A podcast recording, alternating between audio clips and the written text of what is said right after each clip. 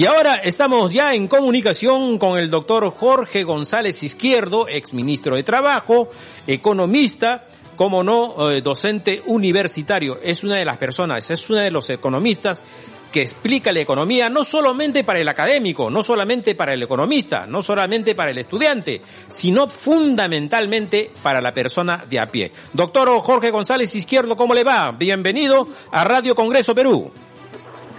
Muchas gracias por la invitación, un placer conversar con ustedes. Bueno, le pregunto, la primera pregunta de cajón obviamente es esta información que, que tenemos, que el, que el, digamos el gobierno ha transferido mil millones un poco pensando en relanzar la economía.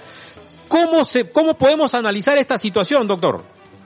Miren, voy a hacer un análisis profesional porque el tema lo amerita, pero lo voy a poner en términos muy simples para que la gente lo entienda fácil. El señor presidente de la República, el ingeniero Vizcarra, anunció ayer, anunció al país de que como la economía estaba creciendo poco, iba a tomar medidas para que la economía se recupere. En el corto plazo, incluso dijo este año. Y anunció eso, voy a transferir mil millones de soles a sectores como educación, sectores como salud, sectores como vivienda, etcétera, para que sean gastados rápidamente y la economía se reactive en beneficio de todos los peruanos. Incluso dio algunos ejemplos vamos a transferir como 200 millones de soles para que se mejoren las escuelas a lo largo de Perú, los baños de los colegios, etcétera, etcétera. La población escucha eso y dice que bien, caramba, ¿no? Pero yo he hecho un análisis económico, muchachos, señor amigos, profesional, y mis conclusiones son las siguientes.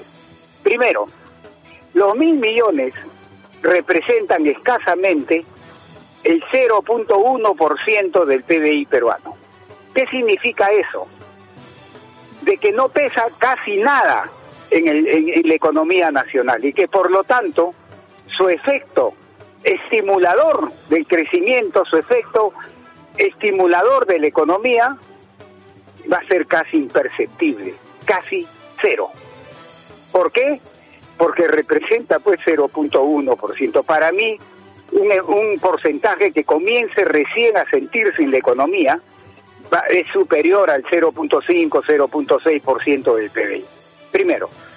Segundo, la política, el gasto fiscal actúa siempre con un retraso en el tiempo, no es inmediato en, sus efectos sobre el crecimiento de la economía y del empleo y de los salarios. No es inmediato. ¿Eso qué significa? Que si hoy día aprieto el acelerador, el carro recién acelera, no hoy día, sino mañana acelera o sea, acelera seis meses, nueve meses después de que apriete el acelerador. Ese es un tema técnico profesional.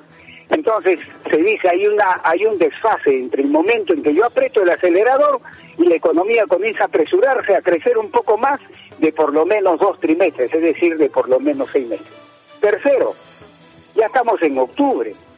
Cuando se transfiera este dinero a lo largo y ancho del Perú, llegará pues la otra semana ya es o sea, empezará a gastarse en noviembre.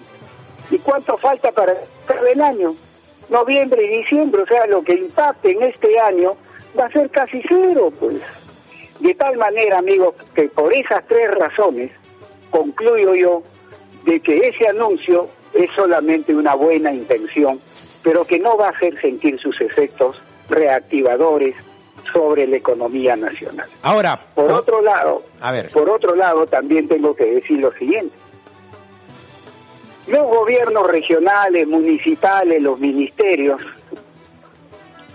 la plata que es destinado por presupuesto desde comienzo de este año, no lo han podido gastar hasta el día de hoy, excepto en proporciones muy pequeñas. Entonces, ese es como si a una persona le, le dicen, gasta mil soles eh, todo este mes y falta una semana para que se acabe el mes y de los mil soles ha gastado solo 600 soles.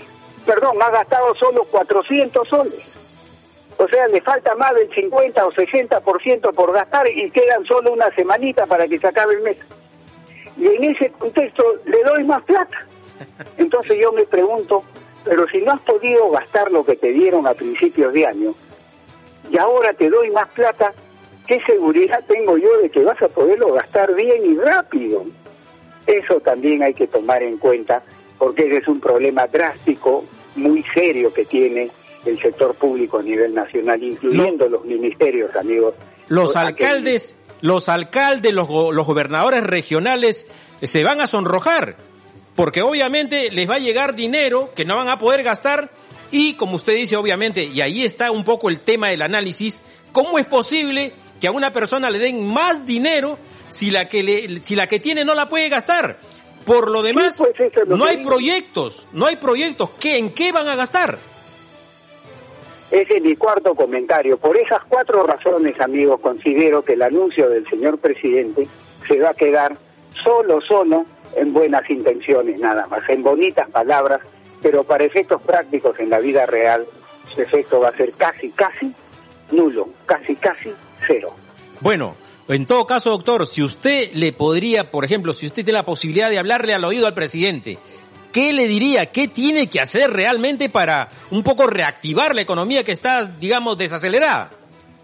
Lo primero que, mi primera recomendación sería reducir al máximo, al máximo, acabarlo no, no creo que sea posible, pero sí reducir al máximo la incertidumbre que genera esta inestabilidad política institucional. Eso es lo primerito que le diría al oído al presidente. Reducir al máximo esa incertidumbre. Y segundo, que él encuentre, porque para eso el gobierno con todos sus ministros y los asesores que tienen, que encuentren la mejor forma de solventar este problema que se nota a lo largo y ancho del Perú, desde Lima hasta todos los distritos y regiones del Perú, de que las instituciones públicas, llámense ministerios, gobiernos regionales, gobiernos municipales, por alguna razón no pueden gastar en forma eficiente, correcta, en inversión, me refiero, en inversión, no pueden gastar los recursos que ya les han asignado. Entonces, de poco vale que le vuelva a asignar más. Sí, y además, este doctor, ya habíamos conversado inclusive cuál era el mejor escenario que le correspondía al Perú y habíamos dicho también que ese era, el diálogo que tenía que tener el presidente del Congreso y el presidente de la República. Ahora yo me vuelvo a ratificar en eso y estoy terco en eso. Tienen que reducir. Yo sé que eliminarlo va a veces es imposible en el corto plazo, pero reducir al máximo sí creo que debe ser una tarea del presente gobierno. Claro, ahora la incertidumbre obviamente se va a prolongar hasta el 26 de enero y de ahí para adelante. Es decir, este, las cosas no todavía no están dadas. Vamos a tener elecciones, este, no vamos a conocer quiénes van a entrar. Sigue la incertidumbre. Va a depender mucho de nosotros y yo estoy diciendo ya, fíjate que soy el primero que está saliendo públicamente a decir esto. Los peruanos, el pueblo peruano, desde Tumbes hasta Tacna y desde Lima hasta Loreto, el pueblo peruano en enero va a tener como en un, colegial, va a tener un examen que yo espero que lo apruebe, lo pase, lo apruebe. ¿Cuál? Vamos a tener la oportunidad de elegir un nuevo Congreso.